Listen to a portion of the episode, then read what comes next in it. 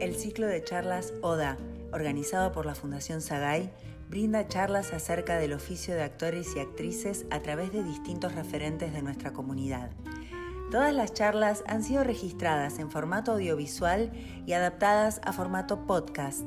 Podés encontrarlas disponibles en nuestras plataformas para consultarlas en cualquiera de sus formatos cuando quieras de manera completamente gratuita. La próxima charla forma parte de un registro amplio y de lo más abarcativo que cuenta la historia de actores y de actrices argentinos y de su diversidad de estéticas. A continuación, Diego Velázquez y su charla. Esta charla se autodestruirá en 5 segundos.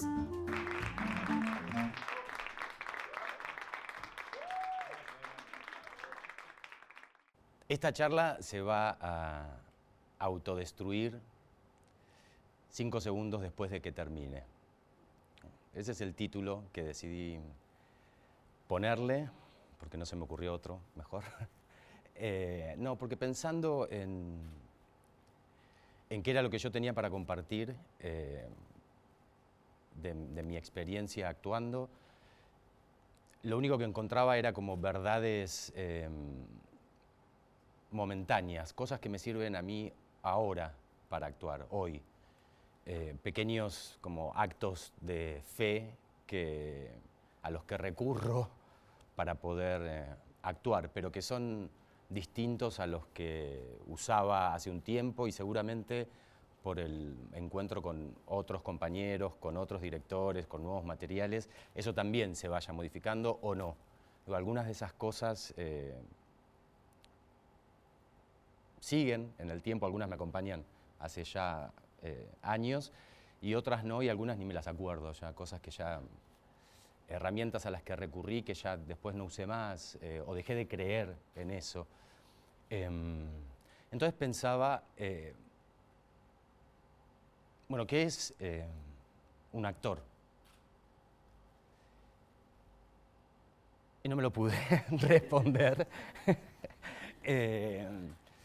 porque me pasa algo también como que bajo esa, bajo esa palabra eh, nombramos un montón de, cosas muy opuestas también, ¿no? Como hay muchos tipos de actores, hay eh, actores que, estamos atentos a unas cosas, otros que están atentos a otras cosas, y, a, veces esas cosas se contradicen entre sí. Entonces, lo mismo que pasa con el teatro o con el cine, ¿no? no uno dice, los bañeros más locos del mundo es cine.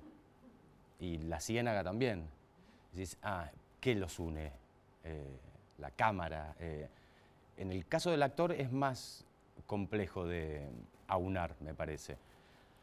Bueno, entonces, como no me pude responder eso, eh, pensaba, ¿qué es lo que yo hago cuando actúo? Esa tampoco me la pude responder. Em, porque no sé qué es todo lo que hago cuando actúo. Sé que algunas cosas las puedo reconocer, las hago reiteradas veces y, creo que son las que me habilitan, en el mejor de los casos, a que sucedan esas otras cosas que no sé muy bien por qué suceden. ¿No? Como hay, me parece que hay todo un, un espacio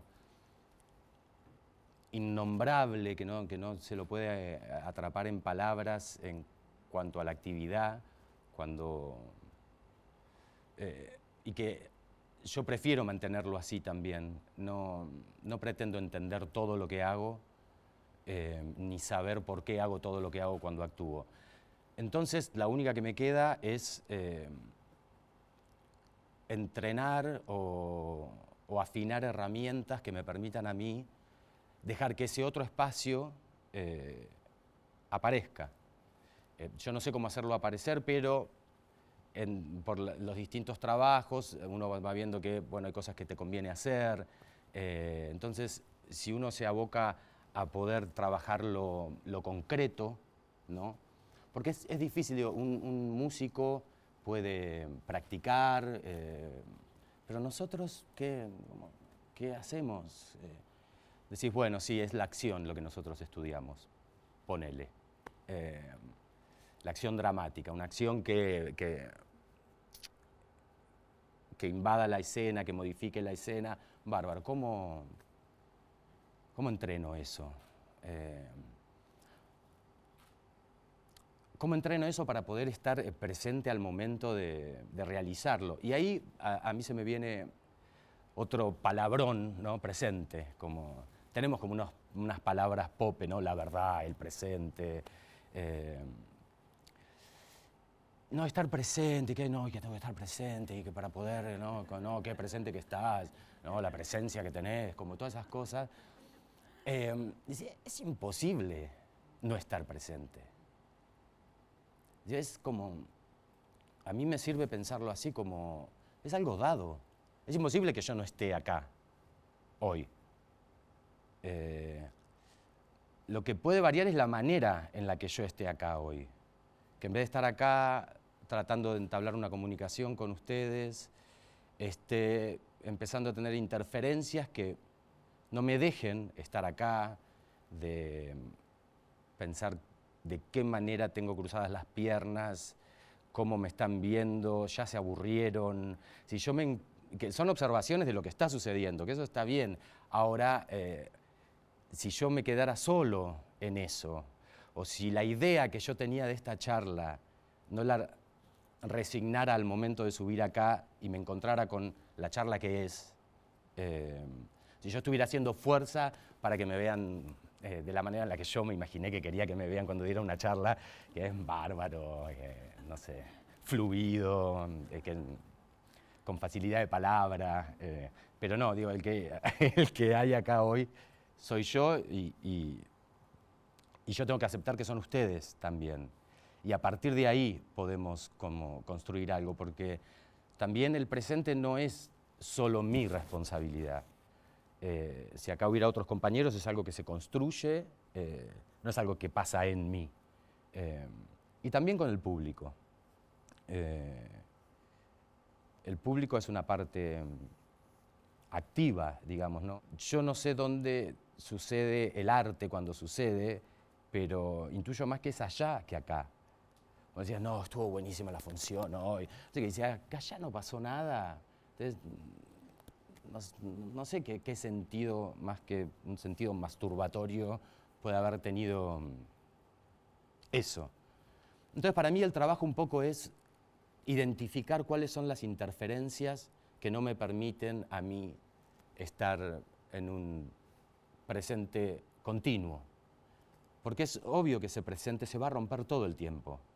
Eh, yo ahora estoy diciendo cosas y estoy pensando otras cosas que que me podrían llevar a otros lugares eh, y esta charla podría ser un desastre. Pero, o podría no acordarme nada, eh, porque me parece que no es inteligente lo que estoy diciendo y me callo. Y le, puedo preguntar, ¿podemos volver a empezar? Eh, no sé, es algo que puede pasar porque está en las posibilidades, está en potencia. Entonces escucharlo y ponerlo en juego, aunque no se vea nada de eso, eh, me parece que es lo que hace que yo pueda estar acá, más que presente, completo. O sea, con, todo lo que yo pienso, con todo lo que, mm, con todo lo que no sé, con lo que pienso mm, sobre la vida, sobre mm, la muerte, con mi pulsión sexual, con todo arriba del escenario. Eh, con mi pudor, eh, con lo que no quiero que se vea. ¿Qué puedo hacer para identificar las, las interferencias? Y, para mí hay, son pocas las cosas que se puede hacer para eso. Eh, las cosas concretas. Una para mí básica es el trabajo, el entrenamiento físico. Yo soy egresado de la Escuela Metropolitana de Arte Dramático, tengo mi título de, actor municipal. Em, y yo creo que entendí o tuve algunos clics más importantes en las clases de técnica corporal que en las clases de em, actuación. Em, obviamente en, las de actuación me encontraba con dificultades que no podía resolver y en un momento con algunos profesores, en particular Lía Rueda, una profesora que tuve en dos oportunidades en segundo año y en cuarto año, que me tuvo todo un año haciendo tai chi, por ejemplo, la detesté todo el, primer cuatrimestre, no había forma de que yo le entrara a eso. Y después sucedió algo que encontré ahí, algo que me, llaves que me habilitaron a, resolver ciertas cuestiones que yo tenía en las clases de actuación. dije, ah, esto es por acá, o sea, es algo concreto, son mis músculos, ¿no? es, mi, mi cuerpo, es, la, eh, es ver cómo estoy yo y la percepción de mi cuerpo en relación a la escena, no si al personaje le pasó tal otra cosa, si nació en una familia, que toda la historia, toda la, actuación cerebral. Estoy absolutamente en contra de la actuación cerebral. Yo terminé la EMAD y no volví a tomar clases de actuación. Ya hace unos muchos años. Eh, me metí de lleno a estudiar eh, danza, podríamos decir. Eh, hace más de 16 años que mantengo como una especie de, entrenamiento con, Ana Frenkel, que ahí yo descubrí también muchas cosas en el contact. Me parece que el contact es algo que tendríamos que hacer todos los actores. Em, es un trabajo con otro, básicamente. Em, es casi la, la, metáfora de cualquier escena, puede sonar medio pedorro, pero mm, no, hay, no, está, no está la cabeza metida en el medio. No es que él está haciendo esto porque es su personaje. Somos dos en contacto con nuestros cuerpos. Con el tiempo tenés que laburar cuánto peso entregás, qué, cuánto peso recibís, podés, tenés que estar entrenado para poder recibir peso. Y el entrenamiento físico yo lo, lo, hablo en relación a no a ser atleta ni, ni a nada de eso, ni a, ni a transformarse en un gimnasta, aunque si, si llegas a poder hacer alguna acrobacia, después la puedes usar en alguna, en alguna obra. Em, no, sino más como una como un conocimiento sensible de mi cuerpo. Y mi cuerpo está cambiando todo el tiempo. Entonces, ese entrenamiento, yo encontré que es el lugar que me convenía no abandonar para poder seguir entendiendo eh, este cuerpo que tengo hoy, que es distinto al que tuve hace cinco años, y va a ser distinto al que tenga dentro de cinco años. Em, y pasé por, muchos lados, por em, Graham, por eh, Flying Low, eh, y me parece que hay algo de esa búsqueda de cada uno encontrar que el correr, yo nunca pensé que en el correr iba a encontrar em, claves para poder después actuar que tienen que ver con las instancias en las que uno, por las que uno pasa mientras está corriendo. Eh, que, son concretas, con el aire, eh, la tensión muscular que en un momento es necesario abandonar para poder seguir. Eh, y esas para mí son herramientas que yo las puedo unir muy fácilmente a, la escena. A la escena en teatro o en cine, frente a una cámara, es lo, es lo mismo para mí eso. Volviendo a lo de las interferencias. Em, ¿Por qué las interferencias se me aparecen? ¿no? Eh, esto y no me dejan estar tranquilo acá eh, en esta situación actoral. Y me parece que hay algo que tiene que ver con, em, con la incertidumbre. Como si todo eso viene a salvarme de la incertidumbre que me provoca estar acá frente a otros que me están mirando en relación a otros eh, con los que estoy actuando eh, y que no me deja, digo, por más que yo esté preparado, por más que yo haya pensado, por más que haya armado todo, el momento del acto es un momento de incertidumbre muy grande.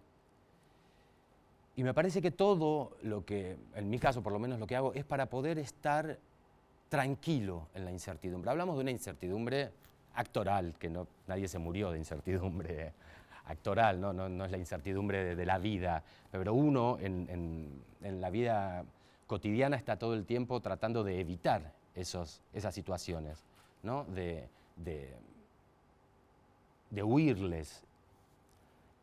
Y el escenario o el set o lo que sea donde estás actuando es un espacio para dejar que eso sí ocurra, porque nada malo va a pasar tampoco. A lo sumo vas a actuar mal, eso es lo peor que puede pasar. Y nadie se murió por eso, eh, creo. Em, la incertidumbre de, no saber qué hacer, em, de, no poder eh, identificar completamente al otro, de que, de, que el, otro es alguien que por más conocido que sea, por más eh, que hayas hecho cinco obras junto a esa persona, digo, hay algo de, entregarse, de buscar esa incertidumbre. Hablo de incertidumbre también como curiosidad y como... Mm, sí, como algo de, excitación en la búsqueda de lo desconocido. Me fui a la mierda con eso, no.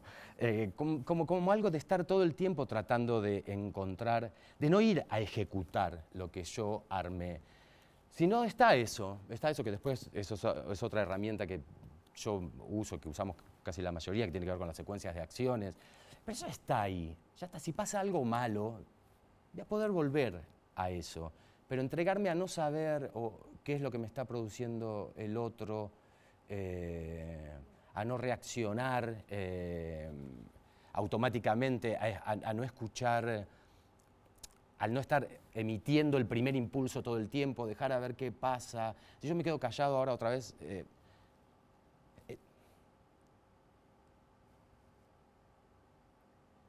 algo se transforma, el espacio se transforma, esta relación, yo ya estoy hablando un poco más lento.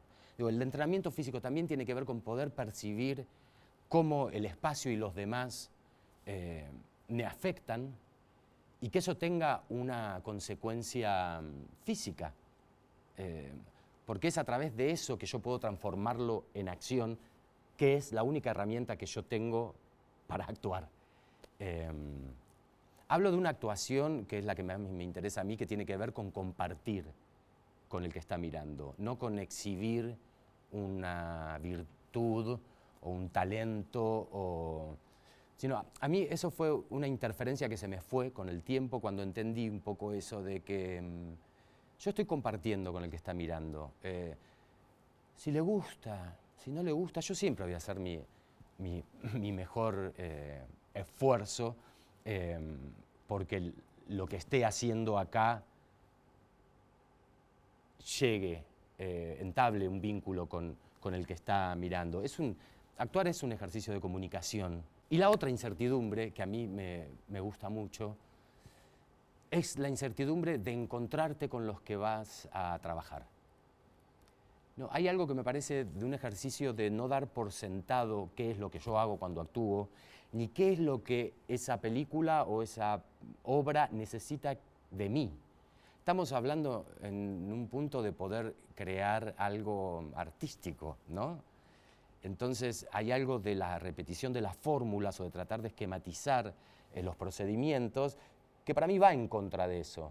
Seguramente repita eh, procedimientos que, ya usé, pero me parece que el primer encuentro con, los compañeros, con un director, con el material, es de un, de un, vacío tan grande y de una potencia tan enorme que es la primera oportunidad que cada uno de nosotros tiene para ir por otro lado.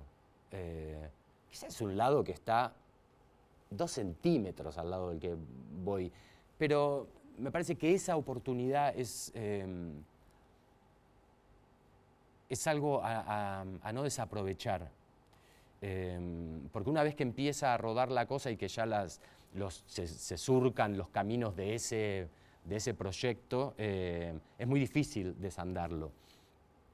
Y en el encuentro con, a mí hay algo que me gusta mucho también, que tiene que ver con el encuentro con los directores y cuando ahí se arma un, una especie de comunión. A mí me gusta mucho la palabra intérprete también, que es una palabra que se usa mucho en la danza. Eh, pero el intérprete como traductor. Vieron que eh, el traductor toma algo que está en un idioma, lo interpreta, hay autoría en esa interpretación y lo plasma en un texto nuevo para que otros en otro idioma puedan entenderlo.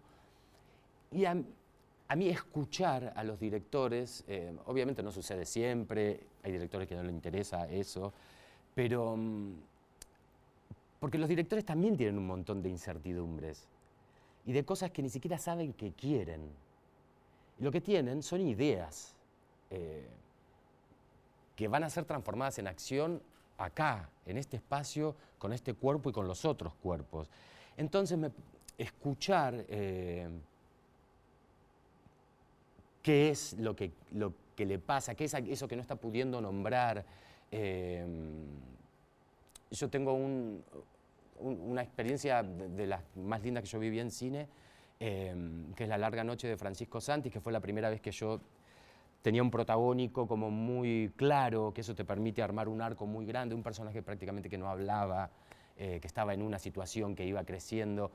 Y los directores desde un primer momento vinieron a compartir su incertidumbre, que es algo que yo agradezco enormemente, como hay un montón de cosas que no sabemos. Sabemos que no queremos estas otras. Eh, entonces ahí se armó un trabajo eh, entre todos, ¿no? entre todo el equipo, que siempre es un trabajo entre todo el equipo, ya sea en cine o, en teatro. Em,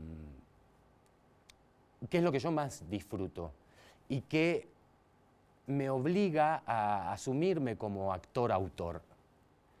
Em, sin autor no hay teatro, dice Argentores, ¿no? Eh, yo decía, mm, no, sin actor no hay teatro. Eh, sin autor no hay, no hay, texto publicado, no hay literatura. Eh, pero ¿quién es el autor del hecho teatral? Somos todos. Obviamente hay una dirección, hay roles, pero somos todos. El texto como una excusa para que suceda otra cosa. Todo me, vino a la mente algo que me olvidé decir.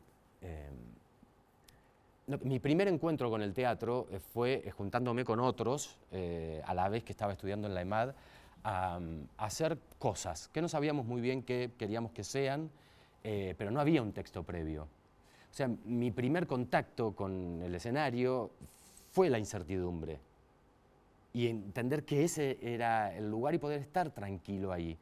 Eh, entonces, juntarse a ensayar, a ensayar muchas veces, y sí, finalmente quizás había un texto, eh, pero quizás otro montón de cosas que salieron de otros motores que no tienen que ver con lo argumentativo, con la literatura, ¿no?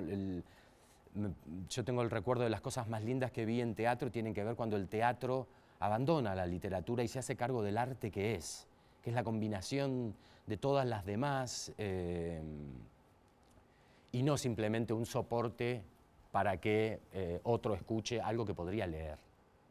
¿no? como cuando un actor simplemente dice un monólogo, ahora que se usa tanto, eh, Em, los choclazos de monólogos, sin, sin escena, sin vínculo entre los que están em, trabajando, em, sin transformar eso en acción, que en realidad, no sé, es como una oportunidad perdida.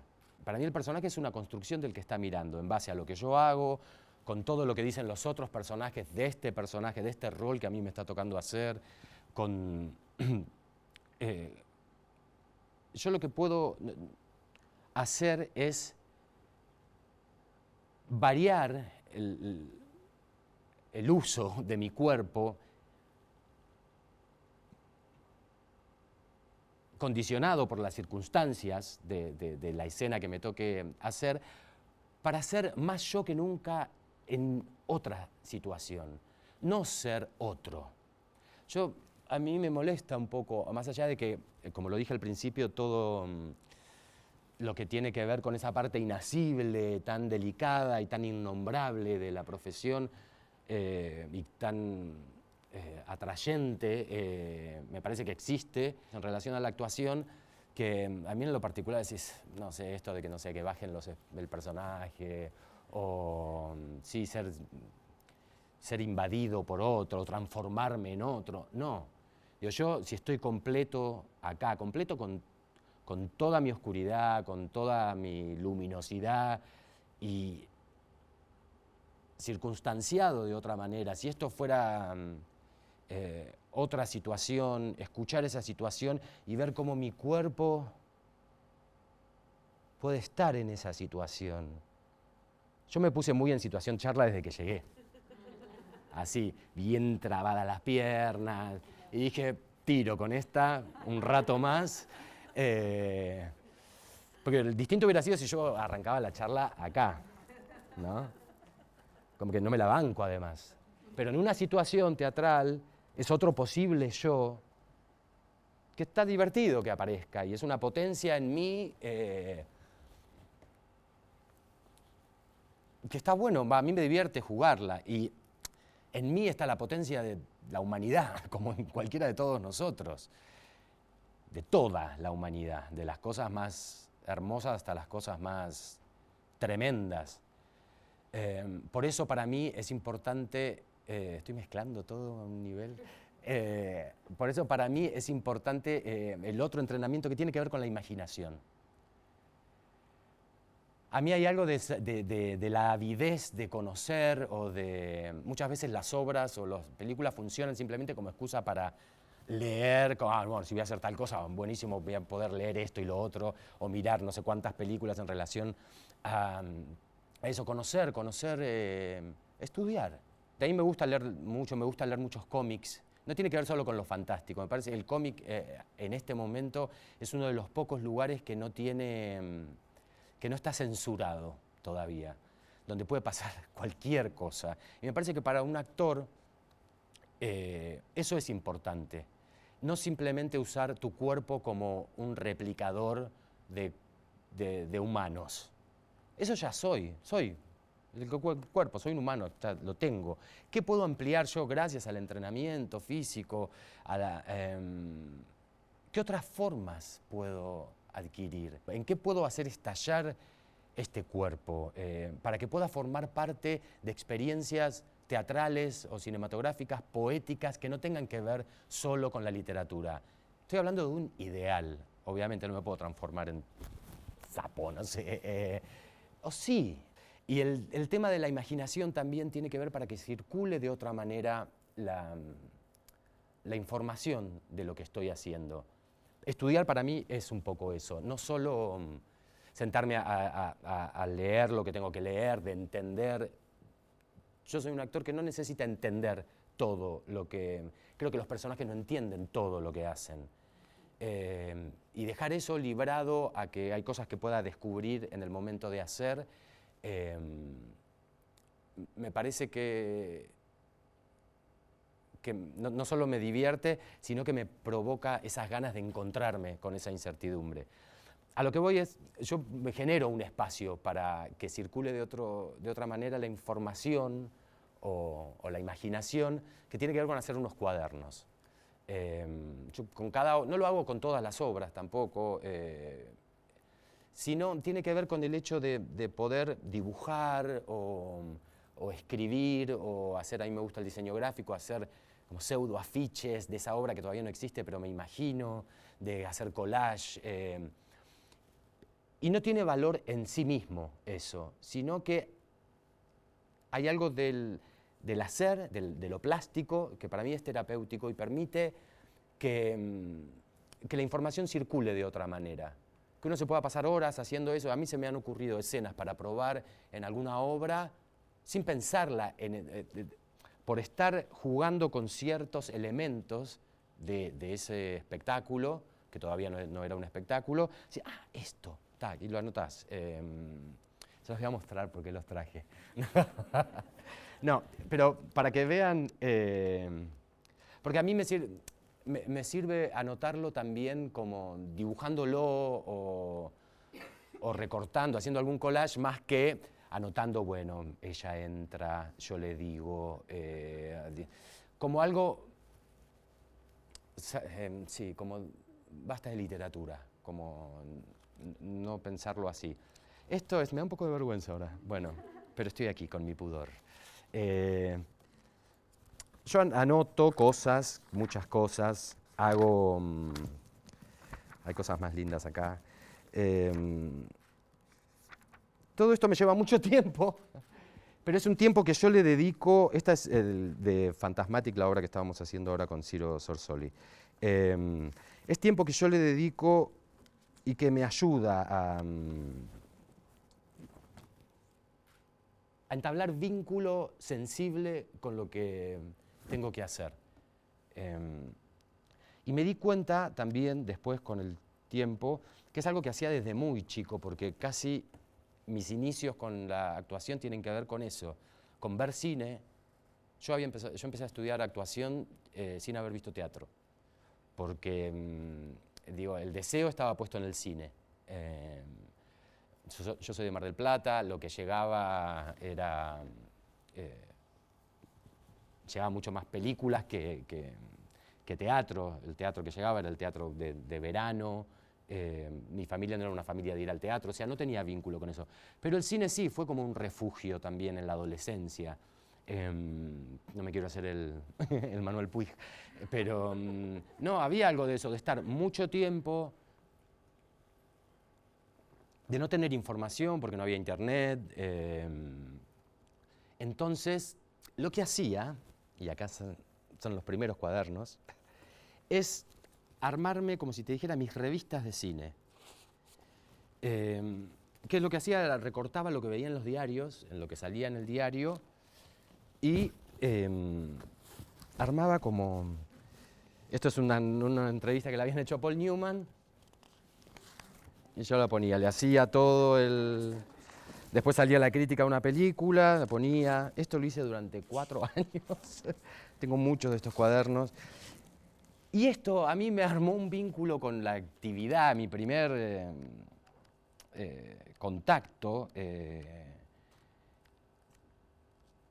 que después me di cuenta que tenía relación con esto, porque en el medio no lo hice más. tenía también, les voy a mostrar esto eh, fichas de cada actor con las películas que había hecho. Entonces yo después las veía y al, lado anotaba, las, eh, están todos, eh. em, actores y directores. Y como era mi, propio IMDB, que ahora, ahora, ahora no sería necesario esto, es algo tan caduco, pero... Mm, pero esto, para, para mí, en, algún sentido, eh, forjó el, actor que, que después... Después, obviamente, todo esto no, no, tenía... Las críticas no tienen valor en sí, sino tiene que ver con poder estar vinculado a la cosa de una manera juguetona eh, y, de refugio, de lugar donde uno se puede desarrollar. Concebir la actuación como esto, como un, un lugar donde yo puedo estar más completo que nunca, porque afuera no puedo. Porque afuera las ganas de matarme las tengo que transformar en otra cosa, las ganas de otra cosa las tengo. Pero acá em, las puedo poner en juego en relación a algo mm, más bello. Eh, y a mí como actor me, interesa formar parte de cosas bellas. Me parece que es otro ideal. Em, que uno empieza a trabajar y, y se olvida quizás de eso, porque hay circunstancias, ¿no? Uno tiene que agarrar trabajo a veces, tiene que hacer cosas porque las tiene que hacer, eh, decide hacerlas porque las tiene que hacer, em, pero creo que uno, yo pienso, ¿soy actor? ¿Trabajo de actor? ¿Cuál es la, diferencia? Digo, yo tengo un, un recuerdo de como una epifanía siendo en la época en la que hacía esto, como de ser un... Eh, como de ver a mis adultos mayores con mucha insatisfacción por no haber escuchado qué es lo que querían hacer, ¿no? Y estar teniendo eh, situaciones laborales o que, la, la, vida llevó por esos lados, pero yo tengo el recuerdo de decir, a esto hay que tratar de huirle, intentarlo. O sea, sea como sea. Eh, como si dijera, la felicidad no es por ahí. ¿Cuál es mi deseo? Mi deseo era claramente este. Y por suerte hubo cosas que se fueron articulando. Entonces yo ahora digo, ¿por qué ahora voy a trabajar en cosas que no me gustan? por dinero o por... Entonces para mí hay un ejercicio de, porque también a medida que uno va trabajando y si hay posibilidades de, de ofertas de trabajo, hay, mm, nuestra profesión se puede transformar en mercancía muy fácilmente, dejar de ser algo de ser, dejar de ser parte de un hecho artístico para transformarse en, mercancía o en escaparate para venta. Eh, y yo tengo el sueño de, que, de poder eh, sostener eso. No sé, a veces se, puede, a veces no. Decís, bueno, tengo que pagar el alquiler, agarro este trabajo, eh, lo hago aunque no me guste del todo, pero y, encontrar la manera de poder defender igual lo que uno piensa de la actuación en esos espacios es también un, ejercicio. Em, en, la EMAD también teníamos una materia que era ética y deontología teatral en el último año. Y a fin de, em, al fin de la cursada tenías que hacer una monografía, tenías que elegir a un artista vivo que pudieras entrevistar Eh, y yo había elegido a Roberto Fernández, que es un artista plástico eh, que yo conocía en ese momento, para investigar sobre su relación con, en, el mundo de la plástica, en ese caso él.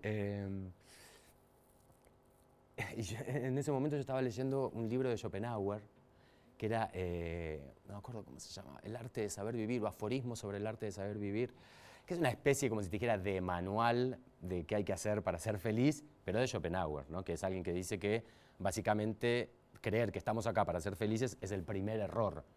O sea, eh, entonces, si, si existiera la posibilidad de, de ser felices, creo que es esto lo que habría que hacer. Y él le pone un nombre que es eudemonología, que es em, como el arte de ser feliz dentro de las posibilidades de cada uno y yo a la monografía le había puesto Eudemonología Fernández, por Roberto Fernández, y él me decía algo, em, me hablaba de la bendición de la vocación, de saber qué es lo que querés, de, ansiar poder em, llevarlo a cabo, y de la maldición de la vocación, porque lo vas a querer hacer bien, porque te vas a comparar con los que más te gustan, porque te vas a comparar con los mejores. Em, y porque vas a querer que ese primer deseo siga intacto en un punto. Em, y yo en, ética veíamos la ética no como algo rígido eh, que dice que está bien y que está mal, sino como lo que se lee inevitablemente de la consecuencia de las cosas que hiciste, de las decisiones que tomaste, de las cosas que decidiste formar parte, eh, porque uno como actor, y, acá vuelvo otra vez al actor-autor, no solo tiene, mm, eh, así como Sagay defiende nuestros derechos, ¿no? Uno tiene derechos y tiene responsabilidad. Uno tiene responsabilidad de qué, de qué forma parte, o qué es lo que dice cuando actúa. No es simplemente un... Esa, frase hecha también de, que los actores son pinceles con los que el director pinta distintos colores. No, sos alguien que está decidiendo ocupar lugares eh, y en eso que ocupás eh, eh, decís cosas. aunque no quieras decirlas, igual esas cosas se dicen. Em, yo sueño también como con un actor em, en un futuro que pueda estar em, estallado en su, en su cuerpo, que no tenga que ser un replicante de, de seres realistas y de livings, nada más. Que el teatro se pueda transformar, el teatro y el cine, en experiencias que se hagan cargo de su particularidad eh, y que no sean solo em, desprendimientos de la literatura, em, donde haya un público que pueda entender eso desde un lugar sensible y que no busque la lógica o el cuento mm, y que haya un Estado también que, que permita que eso suceda, que, haya una educación, un contacto con eso para el público desde, desde pequeño, para entender que una experiencia abstracta es igual de poderosa, aunque no pase por un entendimiento racional. Em, y nada, eso, eso es un sueño así a futuro. Volviendo a lo del actor-autor, hay una cita de Bresson que a mí me encanta que es, haz aparecer lo que sin ti quizás no se vería jamás. Y me parece un ideal eh, a seguir. O sea, ¿qué tengo yo para ofrecerle al oficio, a la profesión, al que está mirando? Eh, ¿Qué tengo nuevo? Quizás no tengo nada nuevo, porque también el trabajo es entender, me parece que uno no es el primer actor del mundo, el primero que nació, que viene actuando un montón de gente antes que uno.